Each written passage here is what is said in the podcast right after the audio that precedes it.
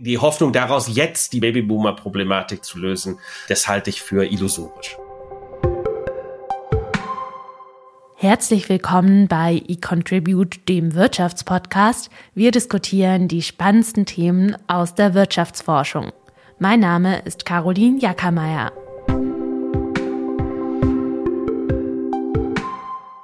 Den reichsten 10 Prozent der Haushalte in Deutschland gehörten laut der Deutschen Bundesbank 2021 rund 56 Prozent des gesamten Nettovermögens. Die ärmere Hälfte der Bevölkerung besaß hingegen gerade mal 0,6 Prozent. Warum das Vermögen hierzulande so ungleich verteilt ist, welche Konsequenzen das hat und wie sich das ändern könnte, darüber spreche ich heute mit Christian Bayer, Professor für Makroökonomie an der Uni Bonn. Hallo Christian. Hallo Caroline, schön dich zu treffen. Kannst du denn auf Anhieb einordnen, in welchem Bereich du mit deinem Vermögen im Vergleich der deutschen Haushalte liegst? Keine ah. Sorge, ich zwinge dich jetzt nicht, das zu beziffern. Genau auf die Prozentstelle sicherlich nicht, aber so ungefähr. Du hast da äh, ja auch durch deine Forschung einen kleinen Vorteil gegenüber dem deutschen Durchschnitt. Vielen fällt genau das schwer. Verschiedene Studien äh, zeigen auch, dass Befragte ihr eigenes Einkommen und Vermögen unterschätzen und sich oftmals den Mittelstand zurechnen, obwohl sie mehr besitzen. Kurz zur Einschätzung, um zu den vermögendsten 10 Prozent der Haushalte in Deutschland zu gehören, war 2021 ein Nettovermögen von rund 725.000 Euro nötig. Warum ist denn vielen nicht bewusst, wo sie mit ihrem Vermögen im Vergleich zur restlichen Bevölkerung stehen? Ich glaube, es gibt einen zentralen Punkt, der ist für die meisten Haushalte, selbst für die reichsten Haushalte, das ist Immobilienvermögen, ist ein großer, großer Anteil. Selbst bei den reichsten Zehn Prozent ist immer noch mehr als ein Drittel des Vermögens, was selbstgenutzter Wohnraum ausmacht. Den Wert davon einzuschätzen, ist zum Teil schwierig, insbesondere in Deutschland. Ja, wo man auch selten Transaktionen durchführt. Häufig kümmern sich die Leute nicht darum, wie viel ist denn eigentlich das Haus wert, in dem sie wohnen. Es spielt auch letztlich ja wenig Rolle, wenn ich das überhaupt nicht verkaufen will. Und wenn Immobilienpreise stark ansteigen, so wie sie in den letzten Jahren stark angestiegen sind, jetzt bis äh, vor einem Jahr, vor anderthalb Jahren, dann verschiebt das Dinge natürlich ganz massiv. Und wenn ich dann mir anschaue, was habe ich denn historisch mal dafür ausgegeben, das ist kein gutes Indiz dafür, welches Vermögen ich, ich selber habe. Und gerade für die Mittelschichthaushalte ist es halt noch extremer, wie wichtig das selbst, selbstgenutzte Wohnraum ist, da ist, ist das ungefähr zwei Drittel des Vermögens im Durchschnitt, was natürlich heißt, für einige Haushalte ist es auch durchaus weit mehr als zwei Drittel des Vermögens. Das ist die eine Dimension. Bei, der, bei den Einkommensfragen gibt es natürlich die Dimension, mit wem habe ich denn eigentlich zu tun, wer sind meine Peers, womit vergleiche ich mich und man vergleicht sich halt schnell mit Leuten, die sehr ähnlich sind. Wenn ich mich mit den anderen Professoren in Bonn vergleiche, wir haben alle irgendwie so ein ähnliches Einkommen, so grob, ja. Sind wir alle Mittelschicht. Wir sind wir natürlich nicht. Wir sind relativ klar, gehören so Professoren meist zur Einkommensoberschicht. Je nachdem, wie breit man sie, wie breit man sie fasst, aber die oberen zehn Prozent der Einkommen fällt man da sehr schnell. Auch wenn Menschen ja ihre eigene Position eben oft falsch einschätzen, nehmen sie durchaus wahr, dass Vermögen in Deutschland ungleich verteilt ist und das entspricht ja auch den Tatsachen. Äh, das Vermögen ist hierzulande sogar so ungleich verteilt wie sonst fast nirgendwo im Euroraum und das, obwohl die Einkommen hingegen eben gar nicht so vom durchschnittlichen Ungleichheitslevel abweichen. Das zeigt die Household Finance and Consumption Survey der EZB, eine EU-weite Haushaltsbefragung. Warum schneidet Deutschland denn da so schlecht ab? Ja, die erste Frage ist, ist das schlecht? Ähm, äh, das ist natürlich eine normative Frage. Es gibt viele Argumente, die dafür sprechen, dass eine ungleiche Vermögensverteilung schlecht ist. Aber Vermögensverteilung ist ein endogenes Objekt, wird man als Ökonom, als Wissenschaftler sagen. Also die, das ist halt etwas, was sich ergibt daraus, dass Leute Spar- und Konsumentscheidungen getroffen haben.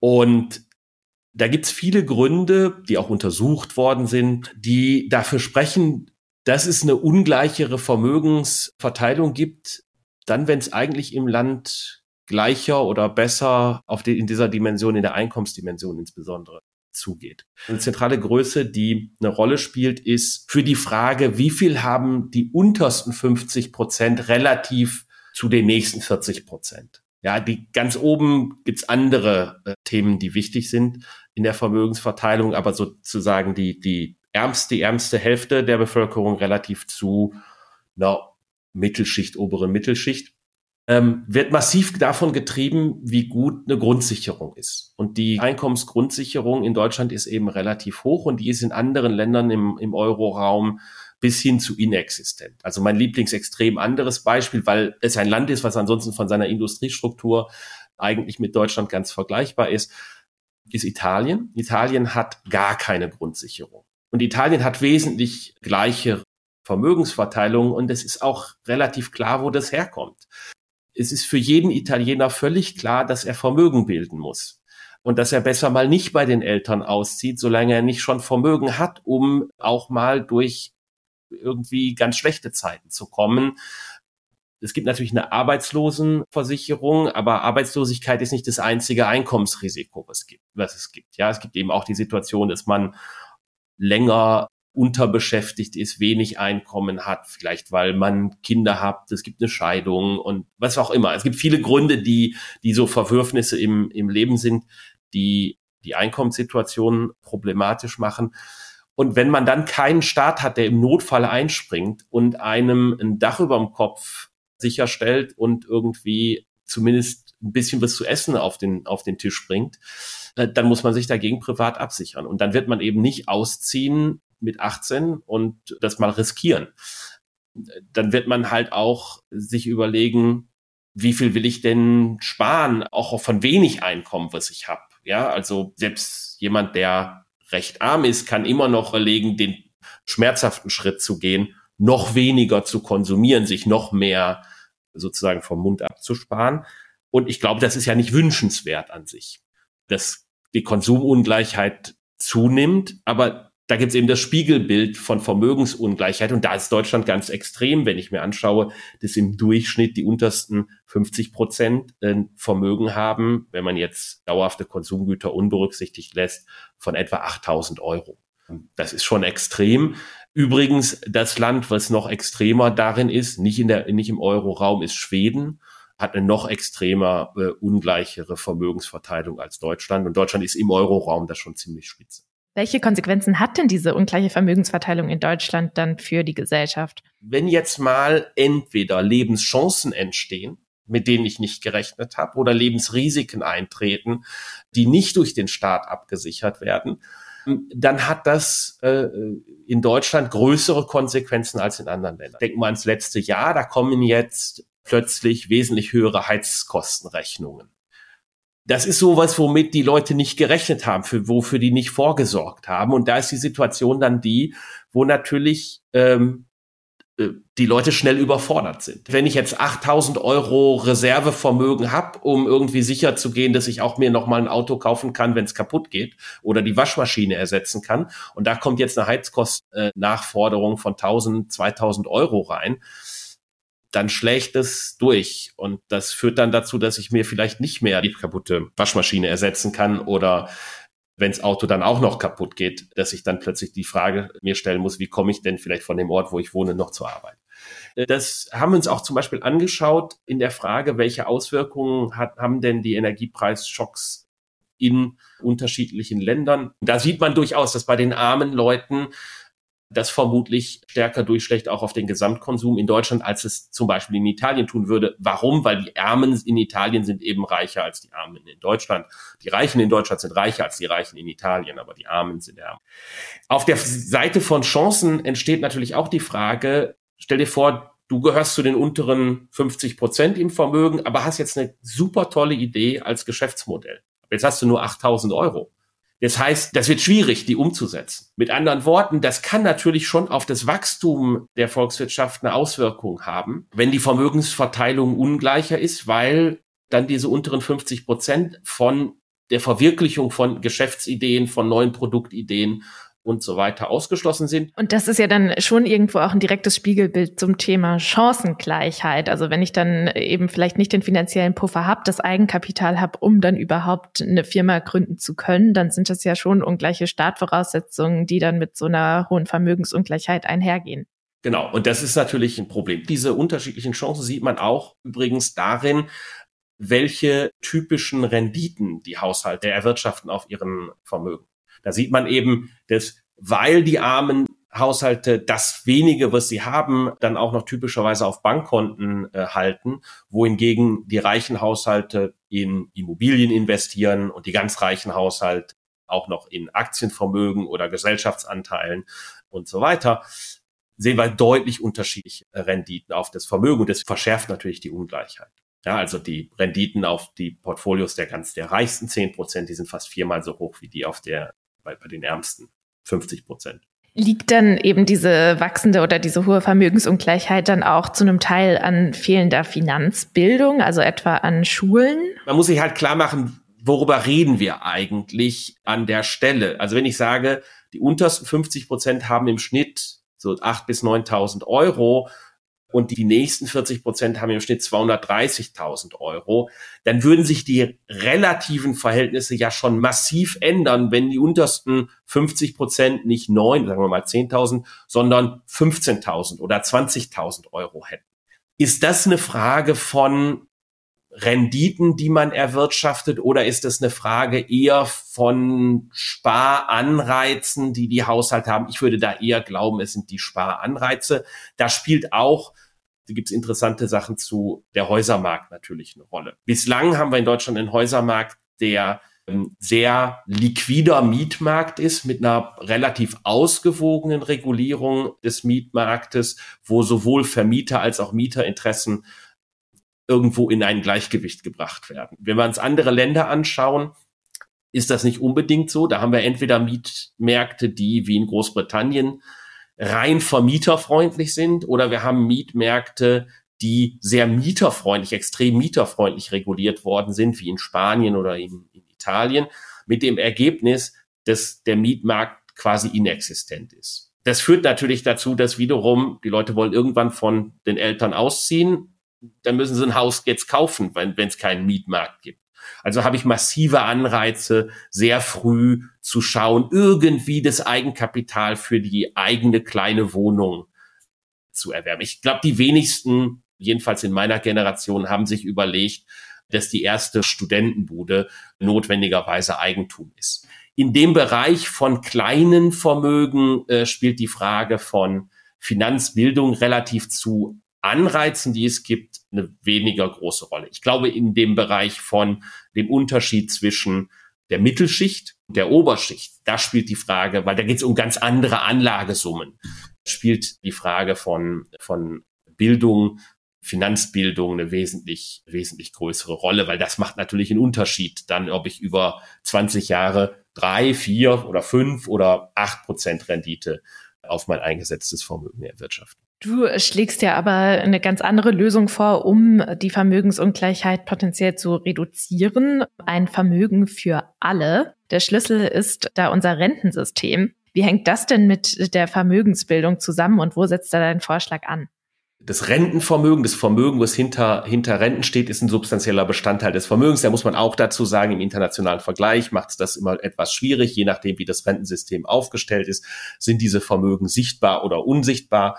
Bei uns sind sie sichtbar bei den Selbstständigen in, in aller Regel und sie sind unsichtbar bei allen, die abhängig beschäftigt sind, äh, weil entweder die Beamten haben direkten Anspruch auf Pensionen und die Angestellten haben Anspruch auf äh, Leistung aus der gesetzlichen Rentenversicherung. Dahinter steckt durchaus ein Wert, der taucht in Haushaltsbilanzen nicht auf. Also sozusagen das ist erstmal die, die Verbindung Rente und Vermögen.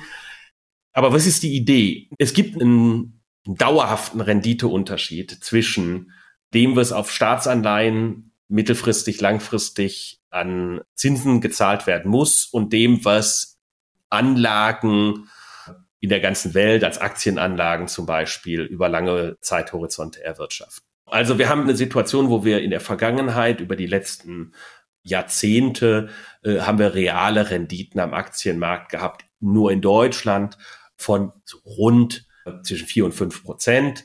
Und wenn man sich die realen Renditen, also nach Abzug der Inflation für Staatsanleihen anguckt, dann lagen die mal bei drei Prozent. Wenn ich jetzt in den Markt schaue, obwohl die realen Renditen auf deutsche Staatsanleihen deutlich gestiegen sind und die nominalen sowieso, dann liegen wir jetzt ungefähr bei den 1%. Da ist also ein Abstand und selbst wenn sich die Aktienrenditen nicht mehr so stark realisieren würden und dafür gibt es aber nicht Anzeichen, da gibt es Forschung zu, die zeigt, dass diese Abstände zugenommen haben über die letzten 20, 30 Jahre. Und das kann natürlich der Staat, der deutsche Staat nutzen. Der ist einer der wenigen Anbieter von hochliquiden, hochsicheren Staatsanleihen. Wenn man jetzt auch durchaus substanziell Staatsschulden ausgibt und sie aber letztlich besichert durch reale Investitionen, die auch lange gehalten werden, dann kann man davon ausgehen, dass darauf eine zusätzliche Rendite erwirtschaftet wird. Also eben anders ausgedrückt, ich verleihe jetzt zum Beispiel Geld, gebe Staatsanleihen aus, für einen Prozentsatz, der unter einem Prozent liegt oder sagen wir mal bei einem Prozent und kann dann aber mit dem Geld, das ich mir dadurch leihe und am Aktienmarkt über einen sehr langen Zeitraum und natürlich auch breit diversifiziert anlege, dann vielleicht sogar Renditen von fünf Prozent im Schnitt erwirtschaften.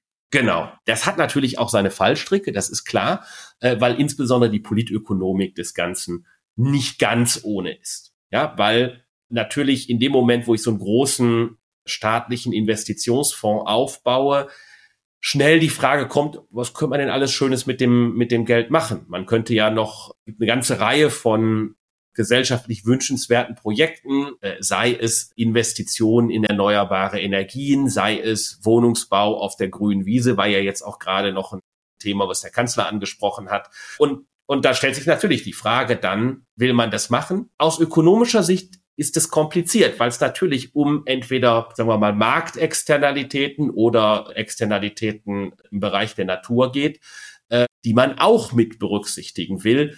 In dem Moment, wo halt äh, aktive Investitionspolitik durch so einen staatlichen Fonds betrieben wird, kommen wir in Bereiche, die sind problematisch und da braucht man eine gute Governance. Das ist ja durchaus auch eine Lösung für ein substanzielles Problem, das immer mehr drängt, nämlich ein Rentensystem, das so in der jetzigen Form nicht mehr lange funktioniert, da in den nächsten 15 Jahren die Babyboomer-Generation nach und nach in Rente geht und schon jetzt jeder dritte Euro vom Bund bezuschusst werden muss, um das Rentenniveau zu halten. Und nicht funktionieren wird, dass das Rentenniveau nicht sinkt, die Beiträge nicht erhöht werden, das Renteneintrittsalter nicht erhöht wird. Warum ignoriert denn die Politik dieses Dilemma seit Jahrzehnten ohne konkrete Maßnahmen, obwohl ja dieses Thema jetzt so akut auch wird? Es ist in allen Ländern, die an ihrem Rentensystem rumgeschraubt haben, immer ein unbeliebtes Thema gewesen. Es gibt ein paar Länder, die tatsächlich substanziell ihr Rentensystem reformiert haben und weitestgehend zukunftsfest gemacht haben. Übrigens überraschenderweise nicht die üblichen Verdächtigen oder umgekehrt die üblichen Verdächtigen, wie wieder Italien als Beispiel. Die haben ihr Rentensystem in die Zukunft gesehen saniert. Warum? Das System war dramatisch unterfinanziert. Hätte man das alte System vor, die Reformen sind ungefähr 15, 20 Jahre alt hätte man das weitergeführt, wäre völlig klar gewesen, das funktioniert überhaupt nicht für den Staat mehr zu finanzieren. Insofern hat man eine Reform durchgeführt, die das Rentenniveau für äh, diejenigen, die so ab jetzt in Rente gehen, massiv abgesenkt hat. Das hat das ist natürlich auch kompliziert, das ist schwierig, ja. Man kommt da in unangenehme Verteilungsfragen rein und insbesondere Absenkung von Rentenniveaus für diejenigen, die sehr wenig haben, die äh, sehr niedrige Einkommen haben, ist natürlich ein Problem. Hm. Und passt dann auch eben nicht mit der Frage von Grundsicherung.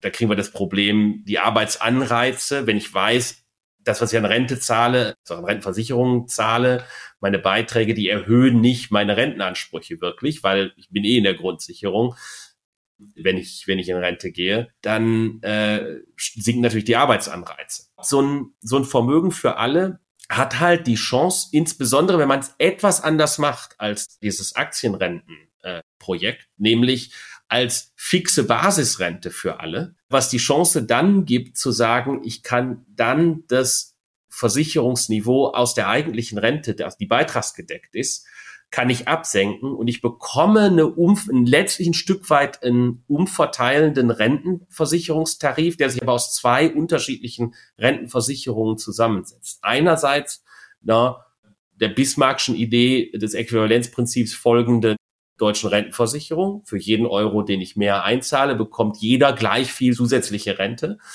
Aber gleichzeitig habe ich eben eine Grundsicherung, so dass die absolute Rentenhöhe, die ich bekomme, nicht eins zu eins mit den, mit den eingezahlten Summen äh, zusammenhängt. Aber sozusagen für jeder bekommt zu jedem Zeitpunkt für jeden zusätzlich eingezahlten Euro gleich viel. Die Idee des Vermögens für alle basiert ja dann eben auch darauf, du hast jetzt schon so ein bisschen die Unterschiede angerissen zur Idee der Aktienrente, wie es die FDP jetzt vorschlägt, dass dann auch für jede Generation bei Geburt oder in dem entsprechenden Jahr ein eigener Fonds angelegt wird. Ja, die Kernidee wäre, man gibt zusätzliche Staatsanleihen jedes Jahr und äh, zahlt, was weiß ich, bis zum 18. Lebensjahr für jeden ein äh, in dieses, also zahlt man, kauft man damit äh, ein Aktienportfolio, möglichst weltweit gestreut. Und äh, dieses Portfolio wird dann sukzessive aufgelöst, dem 50. Lebensjahr zu den gleichen Chargen, zu denen es gekauft wurde, so dass man 50 Jahre Anlagehorizont je, jeweils hat. Das ist dann schon relativ sicher, wie, wie groß die, die Renditeabstände sind. Und dann kann daraus eine zusätzliche Rente finanziert werden. Das würde man für jeden gleich machen, für jeden Geburtsjahrgang gleich. Dann gibt es natürlich Schwankungen. Das ist so, dass diejenigen, die in einem bestimmten Jahr in Rente gehen, ein etwas anderes Vermögen für alle Rentenniveau haben als die, die in einem anderen Jahr in Rente gehen. Aber wenn man das so langsam aufbaut und langsam abbaut, dann glättet man auch so ein bisschen diese Unterschiede raus, weil da gibt's ja dann Überlappungen, jedenfalls über so einen 18-Jahres-Zeitraum. Und das Ganze kann man eben relativ unproblematisch für den restlichen Staatshaushalt tun. Das Einzige ist, es löst nicht unbedingt das Problem in 15 Jahren.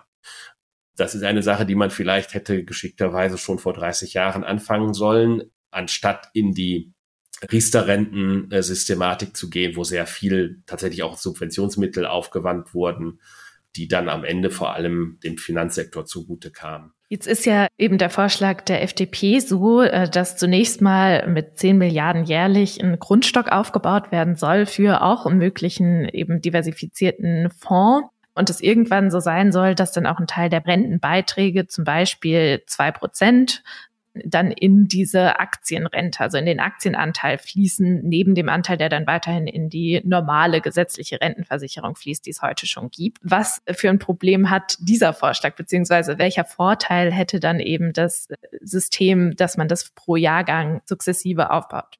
Das Problem des Vorschlags in dem jetzig bestehenden gesetzlichen Rentenversicherungssystem in ein Kapitaldeckung zu gehen, ähm, hat das Problem, dass diese zwei Prozentpunkte, die fehlen dann, also das ist ja mehr als ein Siebtel des, der gesamten Rentenversicherung, die fehlen im Umlageverfahren. Wo sollen die denn dann herkommen? Also die müssen irgendwo aus, irgendwo, irgendwoher müssen die Renten, die laufenden Renten bezahlt werden.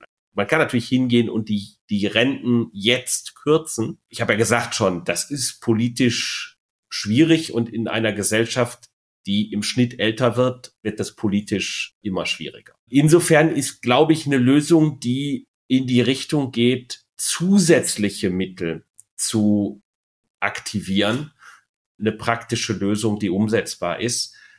Jetzt kann man auf unterschiedliche Arten diese zusätzlichen Mittel aktivieren. Man könnte Steuerzuschüsse erhöhen. Das ist schwierig. Das hat auch negative Auswirkungen äh, ansonsten im Arbeitsmarkt. Daher der Vorschlag zu sagen, da gibt's eine, etwas, was eigentlich unser Staat nicht nutzt, eine Ressource, die er nicht nutzt, nämlich den Wert seiner Staatsanleihen im Finanzmarkt, diese, dieser, diese Renditedifferenz. Und das ist Geld, was auf der Straße liegt. Das kann man nutzen, das sollte man heben. Das wäre sinnvoll zu tun. Die Verwendung von Beiträgen jetzt fürs Aufbauen eines, einer Kapitaldeckung im Rentenversicherungssystem verschärfen in dem jetzigen Moment, wo wir die Babyboomer haben, die in, in Rente gehen, wo wir jetzt das Problem haben, verschärfen sie diese Problemlage jetzt tatsächlich weiter. Wir, wir haben ja zwei Probleme, die gleichzeitig im Rentenversicherungssystem passieren. Wir haben, äh, beides sind demografische Punkte, aber wir haben den einen Punkt, dass die Menschen länger leben. Wir haben längeren Anspruch auf Rente. Das kann man lösen, indem man sagt, dann sollen die Leute eben relativ gesehen auch länger arbeiten. Ja, sowas wie wir arbeiten momentan 40 Jahre und bekommen 20 Jahre Rente. Wenn wir ein Jahr länger leben, dann müssten wir dementsprechend in der gleichen Logik zwei Drittel Jahr länger arbeiten und kriegen ein Drittel Jahr länger Rente. Dann bleiben die Verhältnisse bestehen. Aber wir haben einen zusätzlichen Demografieeffekt, der aus dieser Babyboomer-Welle äh, heraus kommt. Jetzt wird ja oft Schweden als Beispiel genannt, die schon in den 90er Jahren eine solche Kapitaldeckung in der Rente eingeführt haben und wo eben zweieinhalb Prozent der Beiträge zur Rente in Aktienfonds fließen. Da ist aber genau das äh, der Punkt, dass es eben schon in den 90er Jahren eingeführt wurde. Das heißt, man hat in Deutschland dafür einfach so ein bisschen den Zeitpunkt verpasst. Ja, ich denke, das ist, das ist einfach die Situation. Was nicht heißt, dass man es nicht jetzt noch einführen sollte für die Zukunft, aber es wird das Problem der Babyboomer nicht unbedingt lösen. Also die, die Hoffnung daraus, jetzt die Babyboomer, die Babyboomer-Problematik zu lösen, das halte ich für illusorisch. Jetzt hast du ja auch schon kurz den Anlagehorizont angesprochen, dass eben auch so ein Vorschlag, wie du ihn gemacht hast, dann äh, nicht schon in zehn Jahren irgendwie das Problem des umlagefinanzierten Rentesystems lösen wird. Gibt es denn dann irgendwas, was noch eine Lösung sein kann, so kurzfristig? Oder stehen wir einfach vor diesem Problem, das gezwungenermaßen kommen wird? Also es gibt unterschiedliche Stellschrauben, die man sicherlich nutzen kann. Äh, die eine Stellschraube ist auch kurzfristig nochmal darüber nachzudenken, das Renteneintrittsalter etwas zu erhöhen. Das ist immer in der politischen Diskussion eine komplizierte Geschichte. Dann kommen immer die Dachdecker, kommen immer raus und insbesondere die armen Leute. Da sollte man sich klar machen, dass diejenigen, die tatsächlich den frühen Renteneintritt nutzen, in der Regel diejenigen sind, die ihr Leben lang gut verdient haben. Warum? Weil das sind diejenigen, die in der Lage waren, ein entsprechendes Vermögen aufzubauen und sich leisten können, auch frühzeitig mit Abschlägen äh, in Rente zu gehen. Eine andere Frage ist die Verbreiterung der Bemessungsgrundlage, die schiebt ein Stück weit Probleme in die Zukunft, aber sie hilft, diese Welle zu glätten und könnte dann auch helfen, in den Bereich zu kommen, wenn wir jetzt zusätzlich noch über eine schuldenfinanzierte Kapitaldeckung nachdenken, äh, würde uns erlauben, vielleicht in den Bereich zu kommen, wo wir da auch substanzielle Beiträge rausbekommen. Das kann unterschiedlich passieren. Das kann was mit den, mit der Aufnahme von Selbstständigen in die Rentenversicherung äh, zu tun haben. Das, das kann man auch über die Aufnahme der Beamten äh, in, die, in die Rentenversicherung äh, bewerkstelligen. Da ist immer das Problem, äh, dass da Leute sind, die Ansprüche auch schon haben und die Verträge haben, in denen im Grunde genommen, also sie haben keine Verträge, aber sozusagen das Gesetz legt eigentlich fest und die haben ihre Entscheidungen getroffen auf der Basis von einem gesamten Gehaltspaket. In der Zukunft dann in 20, 30, 40 Jahren haben wir dann dementsprechend höhere Ausgaben im Rentenversicherungssystem. Da sind wir aber durch diese Welle so ein bisschen durch.